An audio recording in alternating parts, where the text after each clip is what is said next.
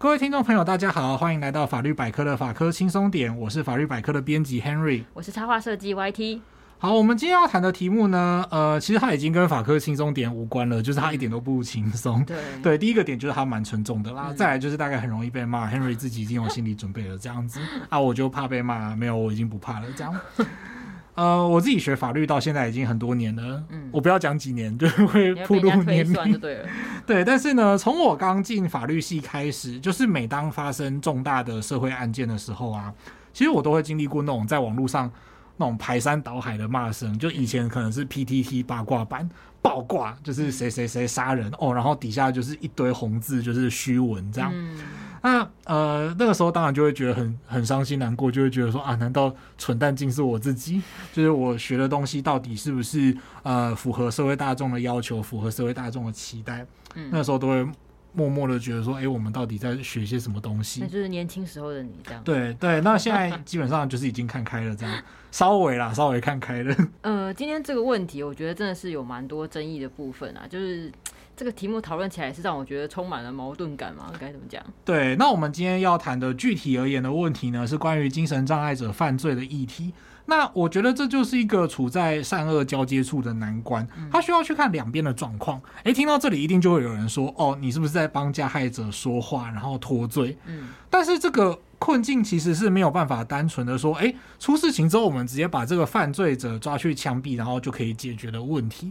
呃，他需要从所谓的，嗯，我们暂且称之为加害者好了，就是他是精神疾患者，但是呢，呃，对他也是加害者没有错。然后你就要从很多面向去看他，例如说，包括还有他的家属，对，那还有就是被害者跟被害者家属这几个维度来讨论。嗯，那因为今天时间的关系呢，我们就先来谈就是以下的几个重点。嗯，第一个呢就是。说到底什么叫做犯罪，然后跟什么叫做刑法上的责任能力，因为这个会直接影响到就是法官会判决有罪或无罪的判断。那也是一之前事件在呃某些重大的争议发生的时候呢，呃一般人最会好奇的点就是说，哎，为什么这样子叫做无罪？那为什么就是不用不用把他关起来处罚？好像他做事情，我们还要做这种坏事，我们都还要呃肯定说他做的事情是合法的一样。那我们就要来详细的说明这个。这一组几组概念啦，这样子。第二个呢，就是精神疾病患者他们涉嫌犯罪的时候，他们会遭遇到的困境跟难题。哦，那包括说大家一样会觉得说，可能像我们，也许我们刚刚的问题嘛，都会觉得说，只是坏人做坏事就不能有例外这样。但他们真的是坏人吗？呃，我们需要去谈的是，例如说在一些照护上面的难题等等。那第三个呢，就是说，呃。在这些新闻里面，其实近几年都有很多谈话性节目啊，或者是新闻报道有去做比较深入的呃一个说明啦。那都会讲到一个条文叫做刑法的第十九条。嗯，那甚至就会有人觉得说，诶，刑法十九条是不是一个重放人犯的恶法？嗯，那我们就来讨论一下，说这个刑法十九条它到底是不是所谓重放人犯的恶法？呃。就比较深入的去讨论这个条文的结构，然后呢，我们也可以看看就是世界上其他国家怎么说。嗯，其实我觉得，呃，精神障碍者犯罪啊，其实要讲犯案这件事情，我想绝对是一般人犯案比较多啦。嗯、呃，对，但因为这么说可以这么说，但因为近几年来刚好因为有几起就是备受瞩目的案子，它可能是跟这个精神障碍者有关，嗯，所以才会掀起这些声浪吧。我想这样子。对，对啊，但是其实。犯罪这件事情啊，我感觉好像蛮牵扯到，就是这个到底犯案的人是不是真的知道自己在做什么，就是他是蓄意这么做的。那既然我们就讲到犯罪嘛，当然就是跟刑法有关，那就是有请跟这个刑法是好朋友的 Henry 来跟我们说说好了。哎、欸，其实不是好朋友啦，刑法刑事法是我的老师，这么说好了。就我还在学习的路上。嗯，那这边简单的说一下，刚刚 YT 讲到就是蓄意这个概念。嗯，呃，你可能会觉得说，哦，就是我是故意要这么做。对。那呃，这边简单说一下，就是所谓法律上故意跟责任能力的差别。嗯，其实，在刑法上，我们真正要说一个人有犯罪，我们需要去。经过一个检验的流程，来看看他是不是可以被叫做是一个犯罪者。对，那第一个呢，就是你先要去看他做了一件违法的事情。嗯，哦，这个违法的事情就是写在法律条文里面的嘛。例如说，他没有经过别人的同意拿了别人的东西，这个我们这个动作我们会叫做窃盗。对，对，那或者是说他去让其另外一个人失去生命，我们会说哦，这个人叫做杀人这样子。嗯、那呃，他做了一件违法的坏事之后呢，那违法嘛，就是说这个事情他本身要处于一个违法的状态啊。例如说，他就是单纯为了自己的利益去偷别人的东西，而不是他为了怕说，哎，我怕你拿枪来打我，所以我偷走你的枪这样子，并不是。好，那再来呢，就是他还要有所谓的责任能力。哦，责任能力就是说，他客观上要知道他自己正在做什么，然后还要确认他知道他自己确实的犯法，而且就是知法犯法，哦、然后自己能够完全承担这个后果，这个状态叫责任能力。必须要先知道自己这样做是犯法的。对，那就是表示说他的心智要达到一定的状态，他的认知要达到一定的状态。嗯、那附带一提，就是一般人可能常有的一个，可以说是一个呃。算是误解啦，美丽的误会，嗯、就是说，呃，犯罪是不是要考虑一个人的动机是不是良善？嗯、啊，例如说劫富济贫啊，然后或者是说我真的很穷，我去偷东西这样子。但其实这个动机跟判断一个人有没有犯罪，它反而是没有关系的哦。哦就像我们刚刚讲的嘛，就是你偷东西去救济穷人的话，这些。偷东西本身还是违法的，你只要认识到说，我正在偷别人的东西，然后这个东西不是属于我的，但是我把它偷来了，嗯、这样子就是会说一个人构成所谓的窃盗罪。哦，所以像是那个什么义贼廖天丁之类的，还是不行就对了。对，廖天丁跟那个罗宾汉，就是、啊、对，对我们比对一下中古今中外这样子，那对他们都是非法的分子。哦、对，那所以说，呃，再重新再重申一次，一个人到底有没有犯罪？首先呢，还是必须看他具体做了什么事情，然后他对于他正在做的事情本身，就是有没有想要让他实现，这个就是法律上所讲的故意。那关于故意呢，法律百科上面有一些文章就是有去分析过，也欢迎听众朋友去找找看，这样。那再来呢，就是要看他出于合法的理由吗？他如果是出于合法的理由，哦，比方说一样是割开一个人的肚子，我是要捅死他，还是我是要救他？我是医生，我要帮他开刀。那这个两个目的会造成完全不一样的判断。就是说，医生的话，你就会觉得说他割开肚子这件事情是合法的，但一般人的话就。捅别人的肚子就绝对不是吗？嗯嗯嗯。那再来呢，就是我们刚刚讲到的责任能力，他的心智呢跟生理状况都知道他做的事情违法，他可以承担犯罪之后的下场。那反观来说，就是如果他没有这些能力的话，他可能就会没有办法为他的行为负责。那这个概念呢，既然就是责任能力的话，我们可以从几个内容来说，就是责任能力其实包含很多的要素。第一个呢，就是说他的年龄导致他区分是非对错的能力可能不够，或者是已经衰退了。嗯、哦，所以说太小，这个我们在之前少司法的节目里面有介绍过，第三季的少司法的节目里面有介绍过。嗯、那太小的话，我们就会说他是无责任能力的状态。嗯、啊，可能就是你有时候要用到少年事件处理法或者是儿少福利法的呃规定去处理。那再来呢，就是如果他年纪太大的话，可能会减轻他的处罚。哦，哦，就是他已经年纪，比方说他已经九十几岁了。嗯哦，可能他对一些是非对错都已经弄不懂了，嗯、他根本就不知道说这些行为，就是他就觉得说，哎，没关系啊，人家那个花花放在外面，应该是我可以去摘的吧？嗯，他判断是非对错的能力可能有些退化，那这个时候我们就会去减轻他的处罚，这样。嗯，那再来呢，就是说。呃，他可能会因为各种的原因不知道法律的规定。嗯嗯、呃，这个情况在现代资讯发达的状况之下，已经会越来越少见。哦，对啊，因为现在大家都可能就随时就 Google Google 的。对，但是有时候就是有一些特殊的法律规则是这样的，嗯、就是他会有主管机关去列出一堆药品，比方说这些药品是不能从国外带回来的。哦，对，他不小心带了，嗯、然后真的受到处罚了。哎、嗯，那这个时候可能就会说这个药品的穷尽列举就是实在太多样了，几百样。对，然后他可能就是真的没有看到，我不知道这个东西。东西不能带进来，然后还是带了。这个情况我们会说他欠缺所谓的不法意识，这在法律上叫做不法意识。他不知道他这样是违法。对，他不知道这样违法的情况下，我们也可能会酌量的去减轻或是免除他的刑罚，这样子。嗯，对。那最后呢，就是我们呃今天要谈的主力，也就是近年来就是非常在社会上有巨大争议的一个要素，就是一个人他必须要对于自己的行为有所谓的识别能力跟控制能力。也就是说，他完全知道自己在干嘛，而且就是可以控制自己在干嘛。那欠缺识别能力，或者是他因为身心方面的疾病或智能障碍，导致他没有办法正确的认知，或者是无法控制自己行为的话，我们也会说这个情况可能会去减轻或免除这个人的刑罚，这样子。嗯，因为我刚刚讲到你刚刚说到，比如说像智能障碍的话，可能因为智能的问题嘛，有的人可能就是即使他外观看起来像大人，但他可能。里面还是一个就像很小的小孩子一样，他不知道他自己这么做会带来什么后果。对对啊，那像精神障碍者的话，也可能他在发病的当下，他也没有清楚的神智，或是在那个当下，他的反应行为正在被疾病强烈的影响，就不是他自主能控制的。对，没有错。像是有一些食物上的例子是这样的哦，嗯、就是有一种精神疾病，其实叫偷窃癖。哦，对，偷窃癖就是对大家可能看新闻都会看到那种什么富家。二代，对，对他家就是有钱的要命，但是他还是会跑去大卖场偷两三百块的太阳眼镜。他可能偷一些很小的东西，他就是看到他会忍不住那样子。对，那其实他就是一个处于他的控制能力低下，甚至是丧失的状况。他就是一定要偷，他就跟什么东药物成瘾之类的东西一样，就他会无法遏制自己想要去偷东西的欲望。这样，那。近年来呢，除了这种切刀癖，它是一个食物上也会出现的状况之外呢，近年来讨论过最多的状况是有精神疾病的人，尤其是所谓的思觉失调症。嗯，那这种人涉嫌杀人的时候呢，他就是呃会引发社会大众的普遍反感跟一些就是排挤的反应。对，那思觉失调症是什么呢？它是一种具有呃无法。区分幻想跟现实的这种心智异常的状态，嗯，那它的具体症状呢？它包括说会让一个人感到忧郁，然后焦躁，跟有睡眠障碍，跟各种面向的幻想，嗯，那面向的幻想就包括说他可能有被害妄想，或是被监视的妄想，对、嗯，他或者会有幻听的状况，就是说他会听到旁边有一个声音说，对，跟他讲话说，就是你不杀了人。你不杀他的话，他就会等一下会来杀你这样子。那、嗯啊、或者呢是说，他会觉得周边的人在讲话都是针对他。嗯，这种状况就是会很多种。那或者呢，他也会就是因为这些症状而在外在上产生一些不合宜的行为举止哦。例如说，他就躲在电梯里面，就是自己跟脑袋里面的声音对话。嗯、那呃，对一般人来讲，可能就会觉得他怪怪的。嗯、那这些症候就是严重的时候呢，可能会让他不能够正常生活。这个是视觉失调的状况。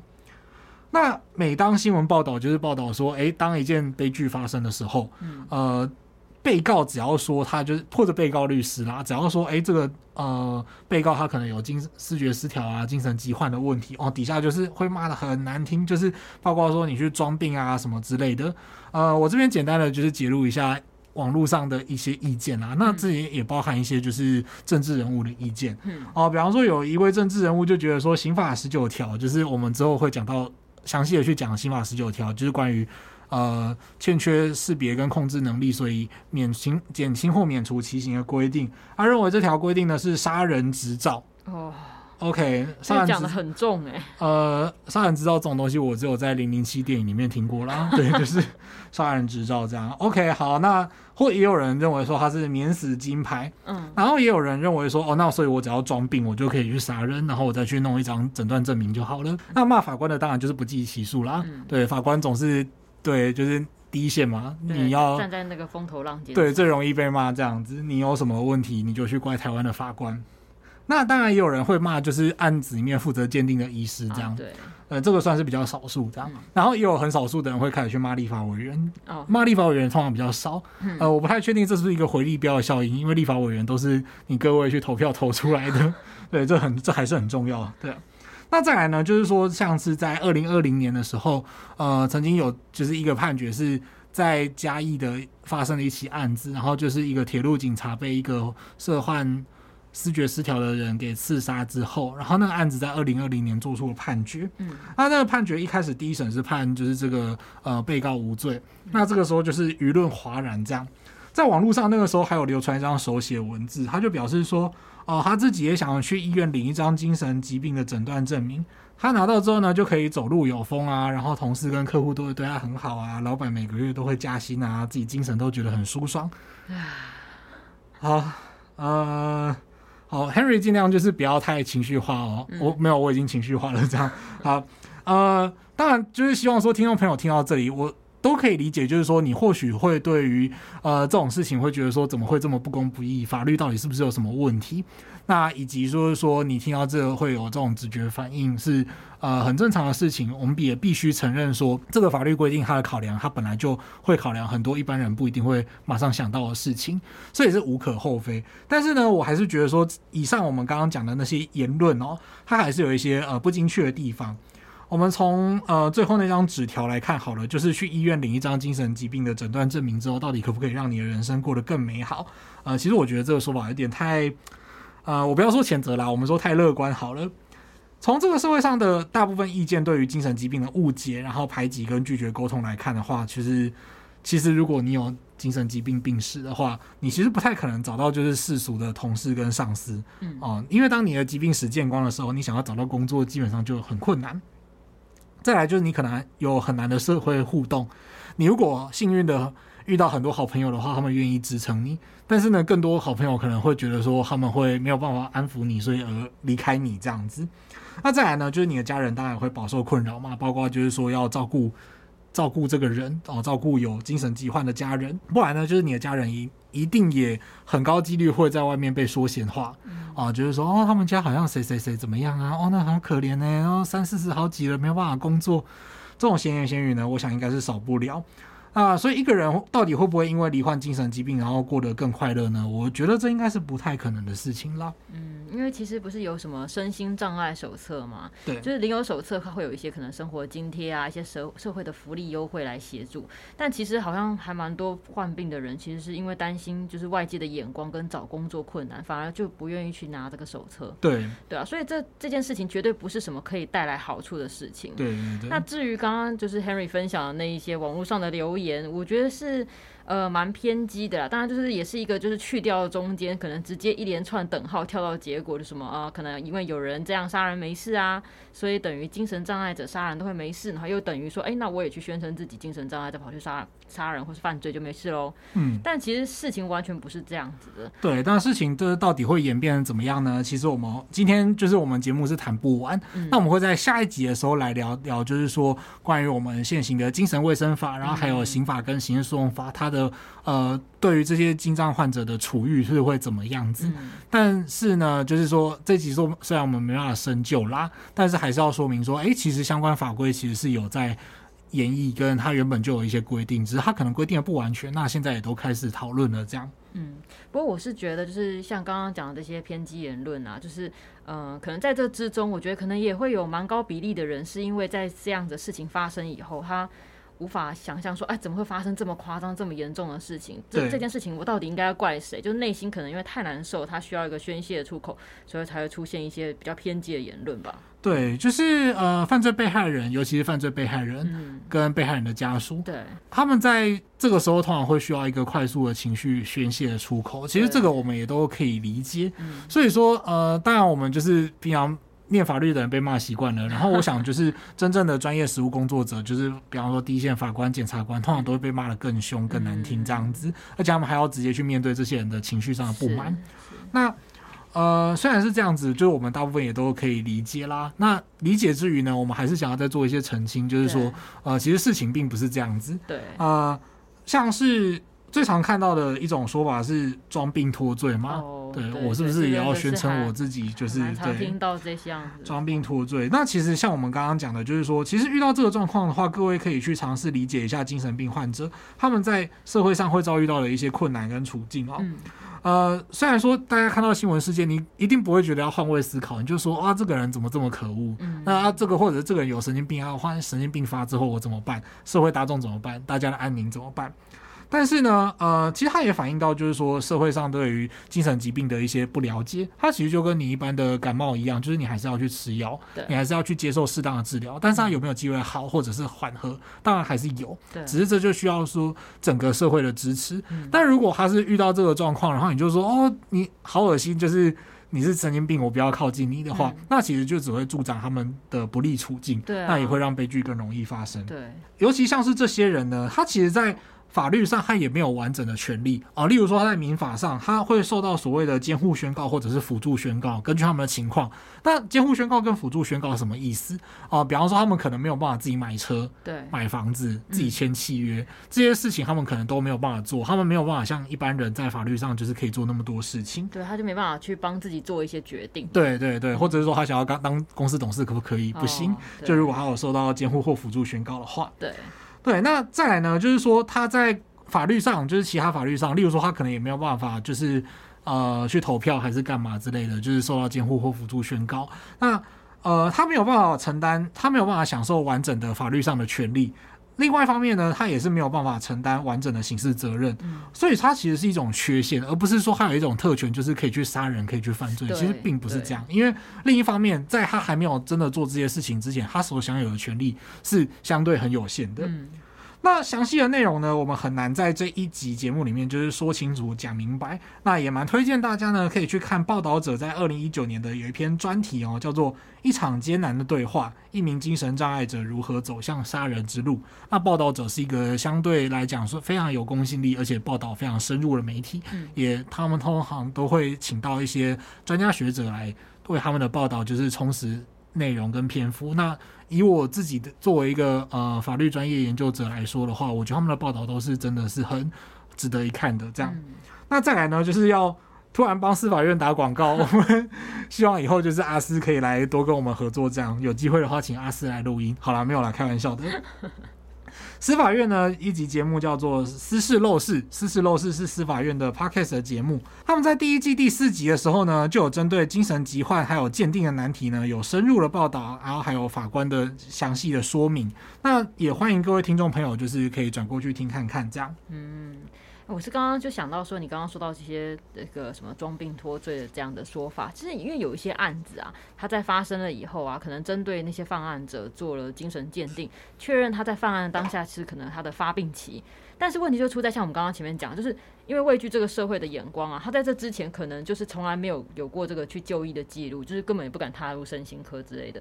在这样的情况之下，就等到事情发生了以后，才确认说，哦，原来他是一个有生病的人，就会很容易被人家误解说，哎，你这是装病啊，你之前又没看过医生，怎么现在才突然间冒出有生病这种情况？对，但其实我觉得可能。重点应该在于说，这个社会至少要让就是生病的人、罹患疾病的人，他至少不会害怕去就医，不会害怕被人发现其实自己可能生病的。但我觉得这可能是超难的一门课嘛。对，这真的非常困难。啊、像我们其实在，在像我其实，在念研究所的时候啊，嗯、才发现说，我同学其实很多人都在做心理智商。对对，就是这拍了我们堂讲，奉劝各位不要轻易的踏入研究所这条路啊！突然 重点画错这样子，但其实说真的，就是。呃，你可能会觉得说，哦，这样是不是表示我很脆弱？这样是不是表示我很没用？但其实并不是这样，就是它就跟你有病需要看医生一样，它就是一种，它其实本质上就是一种，呃，你的身心处于一个异常，或者是会让你感到脆弱的状态，那你要去看它，你要去看好它。那所以在那个时候，我们本来都有点遮遮掩掩的，就是，哎呀，我好像别人都可以把论文写完啊，别人都看起来报告的时候都做得很好，神采飞扬的，我怎么看起来就这么？颓废，就大家会其实都会把自己比较脆弱的那一面，或是会担心别人的眼光的那一面收起来，对，藏起来。对，但是其实搞了半天，就是大家都很多人就是大家都大家都需要智商这样子。对，另外就是我在想说，刚刚讲到有关医生鉴定这个嘛，那就是我在想说，哎，精神鉴定这一块，不知道有没有方式可以让大众更理解是怎么回事？因为我觉得。理解的情况下都不一定相信，那不理解就更难去相信了。对，精神鉴定这一块其实是呃，怎么样让人们更了解，然后避免污名化。确实，像刚刚 YT 所说，它是一个非常困难的领域。嗯，尤其是呃，法律人自己也不懂精神鉴定这个领域嘛，嗯、我们就需要精神科医师这样。对，那他同时也要就是有心理师啊，或者是社工师之类的协助。嗯，呃，理由是在于说，我们还是要去区分说，他到底是心理上处于一个所谓反社会人格。还是他实际上在呃犯罪，或者是说在医疗的临床上面，他就是属于所谓精神疾患，嗯、这个之间的差异就是会蛮大的，然后他需要很多的专业来共同的判断这样。那我本来呢，其实也以为就是说，台湾社会对于医学专业的尊重程度，其实应该是很高。哦，呃，我想应该是啦，大家应该比较相信医生，然后不相信法官这样子，就是大家都比较相信医学专业，但是不相信法律专业。所以医学人员从政的话，大家都会觉得好棒。然后法律系从政就是祸国殃民这样子。你现在是在指什么吗？哦，我没有，我没有在指什么，真真的啦，真的啦，我不用特别指什么，就是这是一个普遍现象这样。OK。好，这个地方有点引战，好，先跟各位听众朋友说声道歉。没有啦，我觉得这真的是实话。但是在这个议题上面，却反而变成说极度不信任医学专业。嗯，呃，说真的，你觉得要装病要骗到医生的诊断证明，真的有那么简单吗？嗯，呃，其实医生都会在报道或新闻。澄里面跟你澄清，就是没有这回事。对，因为他们也是透过很长时间的训练啊。对，然后他们虽然说就是鉴定的过程，他们可能会没有那么长，他们没有办法就是帮你就是鉴定一个月，嗯，但是他们也会有特定的，他们有特定的经验跟他们特定的诊断的方式，嗯，然后来去判断说这个人到底有没有什么样的症状。嗯，那当然目前的困境就是说，哎，像那个嘉义的案子啊，铁路警察的案子，就是说他那个时候新闻都报道说是有一个。医师来做鉴定，那或者是说医疗鉴定如果只有一个医疗团队来做鉴定的话，因为它就是一个大家会觉得说这是单方说法的一件事情，会有人质疑说这个结果不公正。然后像他第一审跟第二审的鉴定的结果就不太一样。那产生两组以上的鉴定结果不同的时候呢，法官要怎么去判断谁的鉴定比较对？它就是一件呃不太可能的事情，因为法官自己也呃，他虽然会在养成的过程当中会去上这些课，但是他不会比真正的医生更厉害。对，或者是说比真正的医生更经验丰富，对，所以这个时候要怎么采纳，其实都还不太，就是会有很多多的困难，甚至于说两个鉴定不一样，他是不是要再找第三个人来鉴定？你说基数的情况下，大家投票？对对对，就是要看谁比较厉害，数拳头吗？当然又不可能，所以这其实是一个很难的问题，要怎么样去呃让这个鉴定报告就是更为所谓的可信，或者是说能够被检证，这件事情是需要。呃，很多的资源跟时间，那他也需要有一个更好的方法。那确实就是我们目前在演绎的一个问题。这样，嗯、那再来呢，就是说，呃，针对医疗的话呢，其实法律上就的各种纠纷啊，有时候会需要用到医疗专业来鉴定的状况。还有像是呃，就医疗纠纷，啊、嗯呃，医疗纠纷就是说，哎、欸，我小朋友就是昨天去打了一根。打一支针，然后今天就是突然全身发抖，对，跟医生之间的可能会说，哎、欸，你是不是给我把它那个治疗没有治疗好啊？对，你是不是剂量下太重啊？啊对，那这就是鼎鼎大名的医疗纠纷吗？是。那只有针对医疗纠纷的目。部分呢，目前是会由医疗跟法律专业人士组成的所谓医事审议委员会，它简称医审会。哦，那这个医审会呢，它会去做医疗纠纷方面的鉴定。但这个医审会呢，它其实会受到一个质疑哦，就是法院在目前医纠的这个问题上面呢，对于医审会的意见就是蛮蛮看重的，甚至可以说信赖。而且来者不拒的程度，呃，来者不拒啊。我是把呃这个部分是某些实务工作者，就是某些律师的批评这样啦，就是呃，当然这个地方如果法官的话可能会有不同的看法这样。那呃，再来呢，就是说一审会的鉴定，它目前并不是由具体的委员出名，就是委员本身是不公开。哦。然后意见书呢，上面就是一审会的 title，就是一审会出具的鉴定鉴定意见这样子。哦。对它的公正性呢，目前是受到一些呃。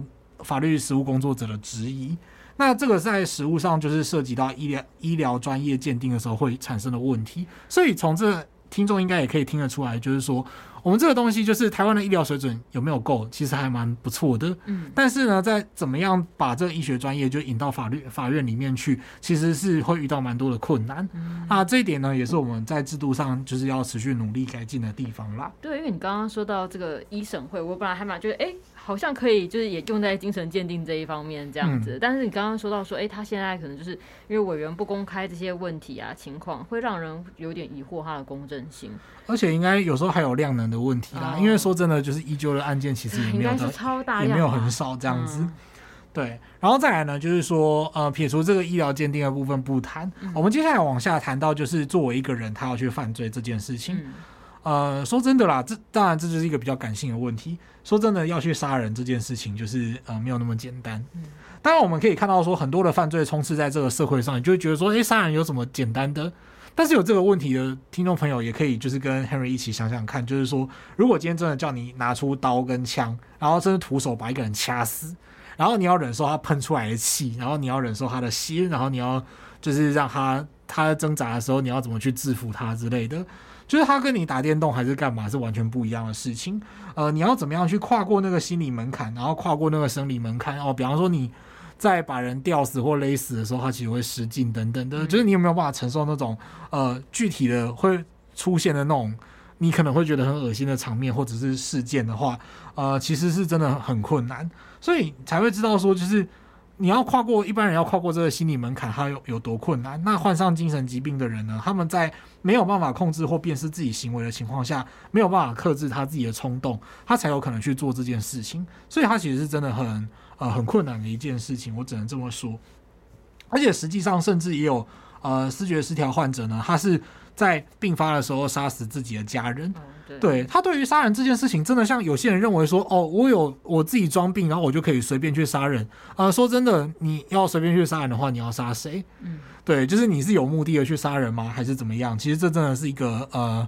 有点奇怪的想象，当然我可以理解这是情绪性的发言啦。但是各位可以试想，就是说，呃，如果你今天是真的觉得说，哦，你以为视觉失调症患者去杀人他会很开心有成就感吗？其实并不会。像我们刚刚讲的那个例子，如果他清醒过来之后发现他自己杀的是自己的家人，那他只会感到就是无限的自责跟悔恨吧。我想，就是疾病它本身既是一个对于家庭的负担，它也可能会造成令人遗憾的悲剧。所以这件事情并不是那么斩钉截铁，就是说，哦，他装病他就是坏这样。嗯，对，我是觉得尝试这样想看看好了，就是可能没有到很精确啊。就是比方说刚刚聊到一些精神疾病，他发病的时候会分不清楚可能虚幻跟现实嘛。对，那。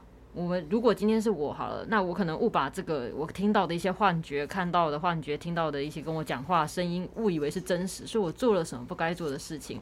但是当我可能病情缓下来的时候，我就像做梦，我清醒过来了，可能就只剩下那种很悲剧的现实而已。对对对，对啊。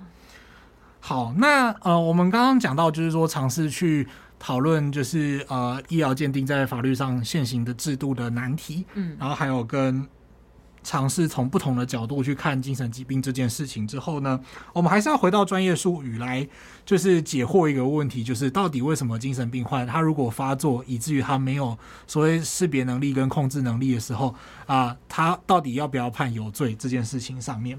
那回到专业的呃部分哦，它会涉及到就是刑法第十九条的规定。刑法第十九条是一个呃，之前在事件里面大家可能报的很多，然后大家可能也看了很多。你去看公式的有话好说，你可能会看到专家学者在讨论这个十九条规定。它到底规定了什么呢？它第一个是先规定说，一个人在从事所谓的犯罪行为，就是我们说的，就是。刑法里面所规定的行为的时候呢，他只要因为精神障碍或者是其他心智缺陷，让他没有办法确认他的行为违法，或者是他没有办法控制自己的行为，他就不会成立犯罪。他法条用语上面是不罚哦哦，文义解读来讲就是不处罚的意思。嗯，那我们在法律上其实会说他是无罪。哦，诶，那听到无罪，大家就会觉得很夸张啊，就是杀人这件事情为什么不是无罪这样？嗯，那呃。如果我们这个问题就是等一下再继续用比较详细的例子来举，这样，嗯嗯，好，那如果呢是他的辨识或控制能力并没有完全丧失，而是有明显的下降的话，法官可以会视情况去减轻他的刑罚，这样子。所以我刚刚听到有两个关键字，就是不罚跟无罪嘛，所以我有点跟我印象好像不太一样，所以不罚会等于无罪吗？不罚这个词，它其实是现行法里面就是我觉得有待修正的地方啦。嗯，它其实广义的包含就是无罪。然后还有有罪而不处罚这两个层次，这样，在刑法第十九条就是所谓责任能力，呃，或者是刑法第二十三条的正当防卫，二十四条的紧急避难这个层次，它指的就是无罪。嗯，那什么时候它会是所谓有罪不处罚，然后用到不罚这两个字呢？它其实会规定在，就例如说这比较特殊的条文啦，大家可能就听听就好了。嗯，它就是刑法第一百九十条之一的第八项，就是非常轻微的排放污水废气的行为。哦，它就是行为显著轻微者不罚。这样子，你是说，比如说我可能倒了一汤匙的污水，然后在河流里，对之类，它斩钉截铁就是说，它有排放污染物到河川里面，啊、但是因为情况就是小到它基本上不会影响到这个、呃河川的品质，这样子，嗯、那这样的呃这样的情况，我们就还是会用法条上是用不罚，那我们就会。理解成是有罪但不罚的状态，就是你依然做的是错的事情，因为你还是把东西倒进那个水、那个河流里了。对，但是因为太轻微了，所以我不罚你。对，不会特别罚你这样子。嗯、那我这边想办法就是举一个比较好懂的例子啊。嗯、我们前面讲的就是坏事嘛。对，坏事这件事情，它其实就叫做在专业术语上叫做构成要件。嗯，你要去判断一个人有没有符合法律上的构成要件。嗯、然后再来呢，就是呃，如果他做的事情是出于合法。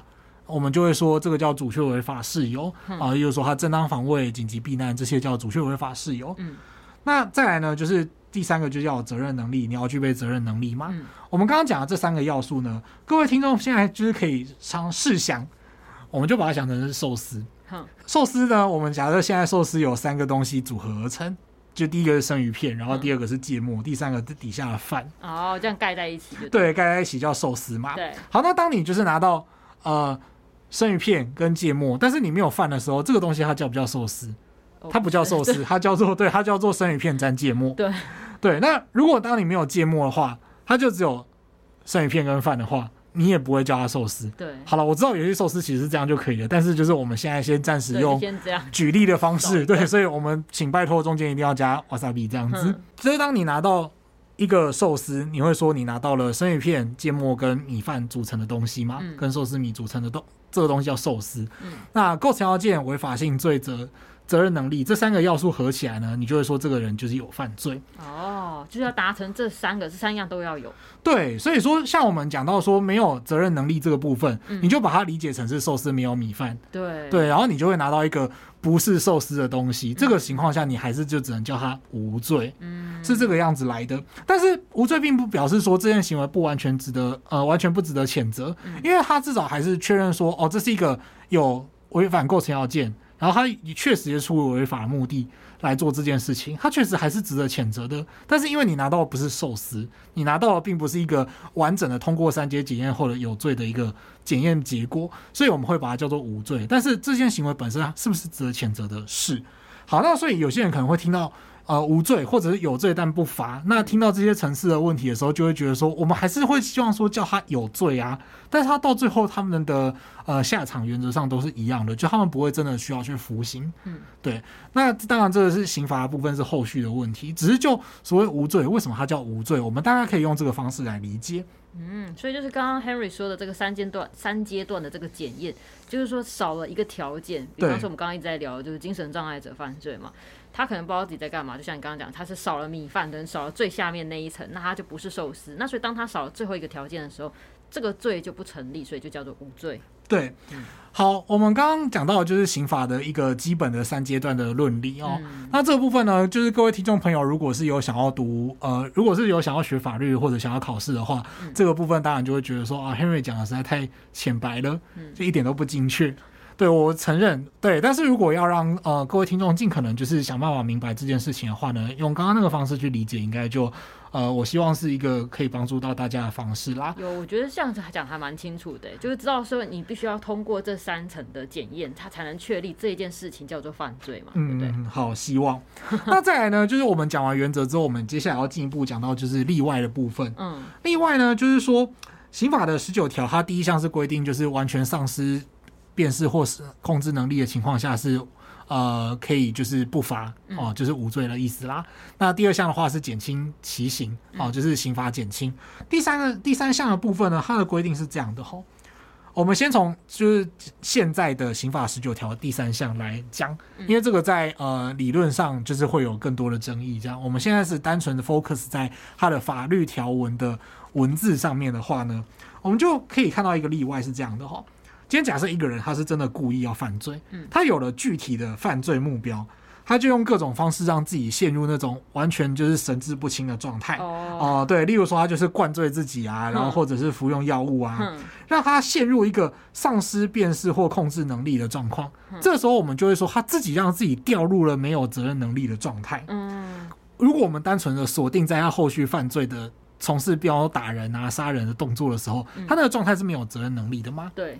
那这个时候我们就会以为说，哦，难道我们这样也要让他无罪吗？应该不行吧？对。可是是他自己让自己掉进去那个状态的。这个时候的例外呢，就是说。他在前面阶段就让自己故意陷入了一个呃处于危险的状态，对，我们就会例外的去处罚他，让他变成有罪，嗯、把他视为是一个有责任能力的人。嗯，好、哦，所以最常我们以前在念书的时候最常举的例子就是说，诶，有个人知道他自己会发酒疯。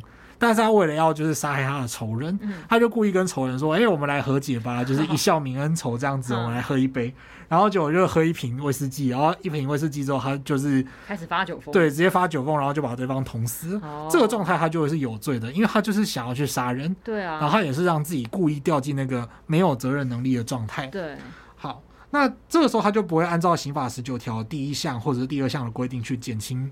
刑责或者是无罪这样子，嗯，哎、欸，我觉得这样合理呀、啊，因为你等于是明知道这么做会发生什么事情，然后甚至你也期待一定要发生什么事情，然后等于你最初就是刻意要让自己就是心智丧失，就是为了要达成这样的结果，嗯，对啊，我觉得这样是合理的，就是。不可能去帮他减轻刑责或是无罪，对，所以我觉得就是可能不要去误以为说在心智丧失的情况下做的行为都是属于不处罚哦。嗯嗯嗯，好，那这个在理论上呢，就是有学过法律的听众朋友一定就是可以知道我们在讲什么。嗯、它在理论上是一个叫做原因自由行为的名词，它还强调一个状态。那当然，这个一般听众就是可以完全就是忘记这件事没关系。好，那。呃，即使你有学法律，你也可以忘记这件事了。对，就是呃，原因自由行为它是一个在理论上非常就是具有，它还有很多详细的争议需要去谈，嗯、所以我们这个部分就是完全略过不表，这样、嗯、我们就还是 focus 在我们的刑法十九条第三项。嗯。好，那当然就是我们已经跳过了详细的论证或理论内容之后呢，我们还是会想到一个争议，就是说有些人会认为，哎，不对啊，这个人就是比方说以那个嘉义的铁路警察案为例子好了，嗯，他们就会说，哎，这个人这个被告不对啊，他就是那个时候不是说他自己不用，后来就没有再吃药了，他没有再吃药这件事情，难道不能解读成是说，哎，他就是不吃药，然后让自己就是说让自己陷入这个思觉失调发作的状态呢？那这样子，他后面的犯罪不就也要比照这个十九条三项的规定，就判他有罪，而不是判他呃减轻或免除其刑，或甚至无罪吗？对，就是为什么不是这个样子呢？这个问题的难处其实是这样的吼，失血失调患者呢，他们其实会有一个。呃，常见病症是他们会丧失所谓的病视感。嗯，他会觉得自己没有，可能没有生病啊，或是觉得你自己已经好了。对，应该说病视感，它的呃，正确来讲就是说，他了解到自己已经患病，而且接受到这个现实的状态，它叫病视感嘛。嗯、那欠缺病视感就是精神呃思觉失调患者他比较常见的症状，他恰好就是像刚刚 YT 讲到的一样，他就是说。没有啊，我哪有什么视觉失调症？对对，然后会觉得说，哎，我真的有一个朋友在旁边跟我说话，嗯、或者你们都真的，你们都针对我啦。嗯、然后他不会觉得说这是病，他就会觉得说，哦，这都是现实的状态。他就恰恰是处在一个没有病视感的阶段。对，因为我觉得他他他接收到他的幻觉跟幻听，对他来说就是真实啊。对对，所以很难察觉到说，哎，其实他现在是处在生病中。对，所以说他这个呃，在嘉义的铁路警察案的这个案件里面，如果用这个逻辑去。推断的话，就会说，呃，这个人在停药的时候，他停药的时候，他并不是出于一种我有要去犯罪，所以我停药这样的想法，嗯、他就会跟我们前面的十九条三项讲的那个状况是，你已经事先想好了一个犯罪计划，嗯、然后你要去具体的从事犯罪，嗯、然后你让自己掉入那个没有责任能力的危险的状况，跟这个要件是不符的。嗯。对，因为就像刚刚讲的，除了就是嗯、呃，觉得自己应该是没有生病啦，或是觉得认为我已经好了，所以我可能停药。然后我在想说，哎，是不是医生可能是不是要再三强调说，哎，你不可以擅自停药，要先跟医生讨论之类。因为我就想到我之前去吃抗生素啊，这种东西，有时候医生也会提醒说，哎，你一定要按时吃完，就是不能自己停就对了。对啊，那其实有一些患者他擅自停药的原因，也有可能是因为这个药物的副作用几乎是让他没有办法生活的，因为。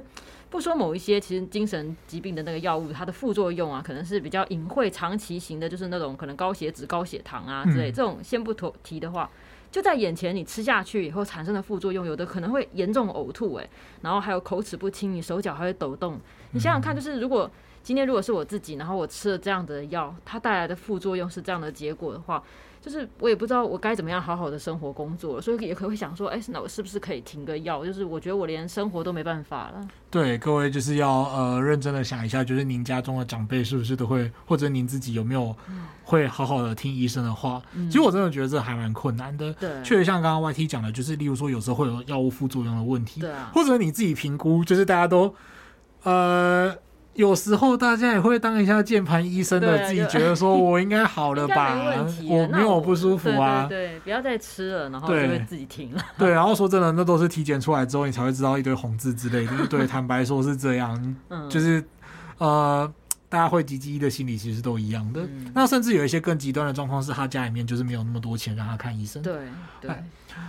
好，那呃，我们在就是具体的去讲了刑法十九条的运作逻辑之后呢，我们其实还是要回到就是呃，大家对于社会大众对于刑法十九条的看法。嗯，好，那我去看了一下，就是体检子公共政策讨论平台上面呢，其实是有人倡议说要废除这个刑法第十九条。哦。认为是一个恶法。嗯，那即使是有精神疾病的话呢，一个人他应该要受到完整的法律的评价。哦，不能够让这个精神疾病变成一种脱罪的借口。我们不管他有没有装病，反正就是你不能用这个理由来脱罪。嗯，好，那暂且不论，我们实际上呢，其实还是有刚刚刑法十九条三项，只是一个人他可能还是呃不属于刑法十九条三项，但是十九条三项他是尽可能已经防堵那种出于故意犯罪的理由，让自己陷入无责任能力的情况。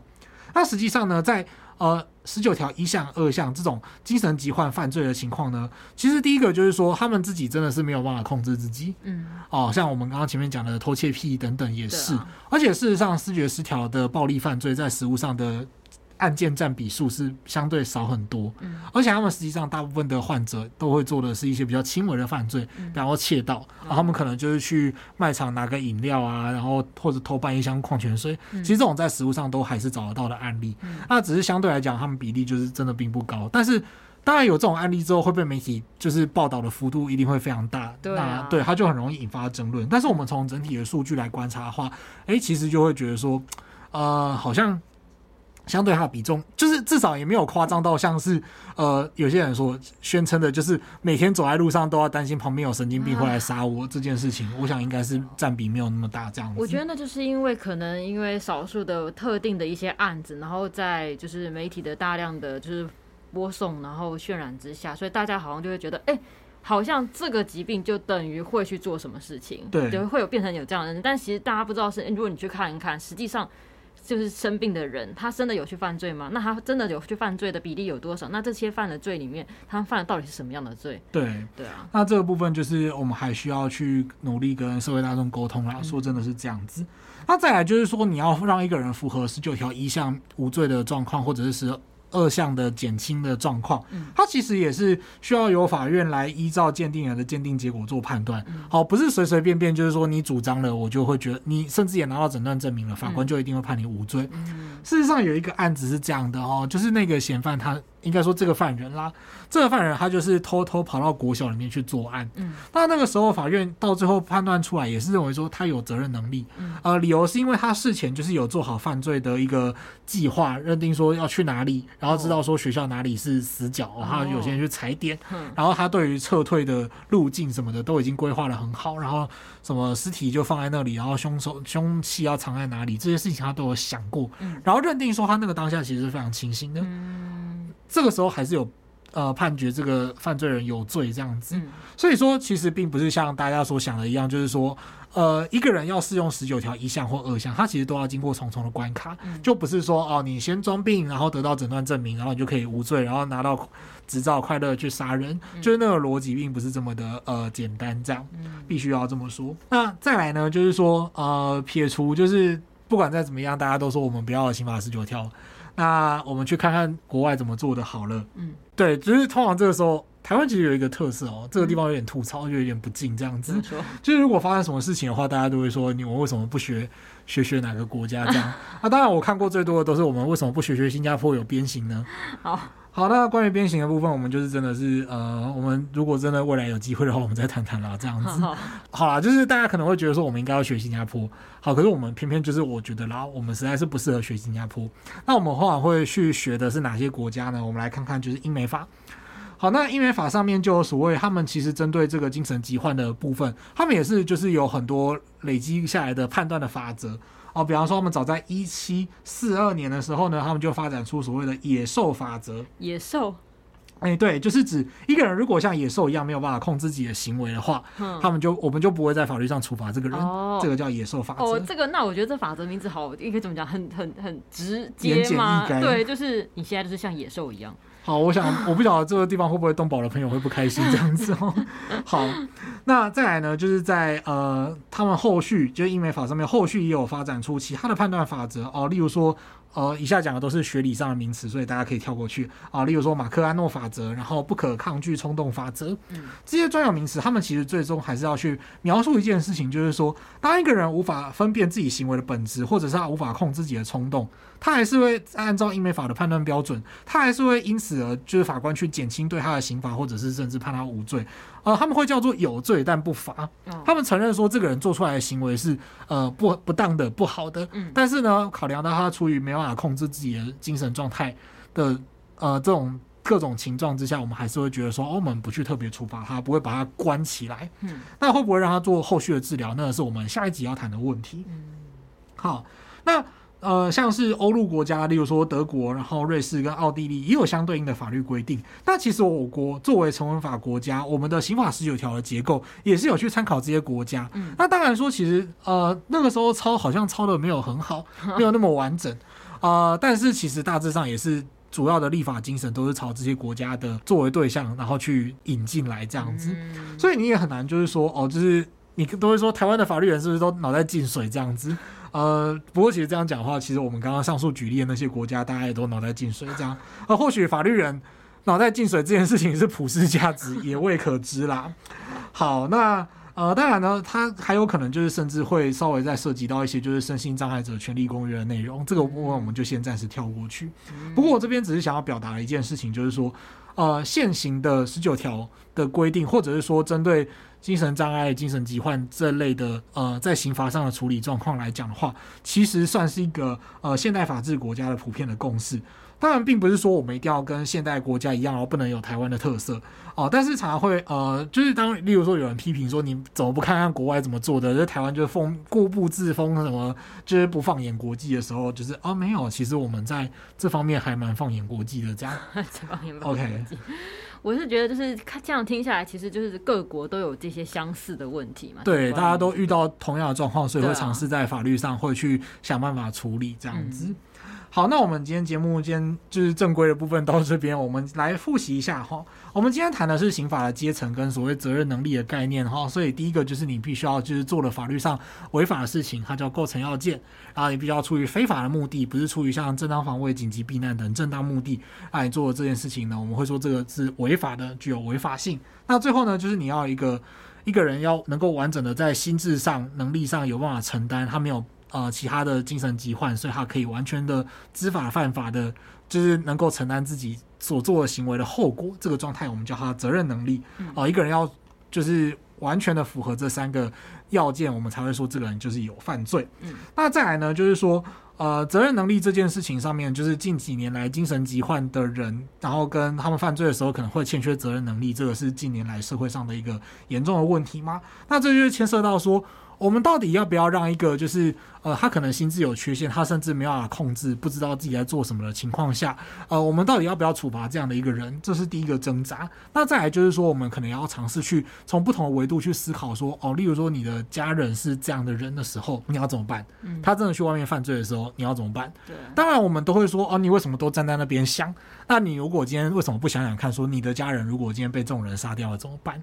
所以我们开头的时候呼应到这个问题就是。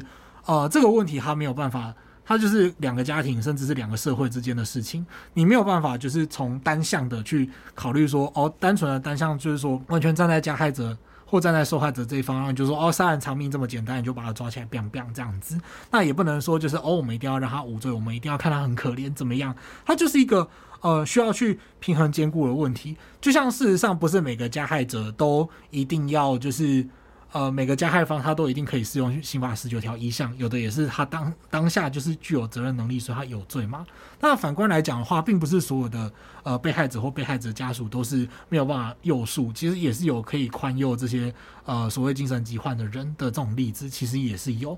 那当然就是我们不能够用一个通一个个案来代表通案这样子，所以我刚刚说的就是它是一个存在于每个个案之间，然后你要在四个维这四个维度之间不停拉扯的一个。难题，所以它并不是呃一个单向的，就是可以说哦，我们就呃不要废除十九条，然后把这些人全部抓去枪毙，这件事情就结束了。其实并没有办法这样做。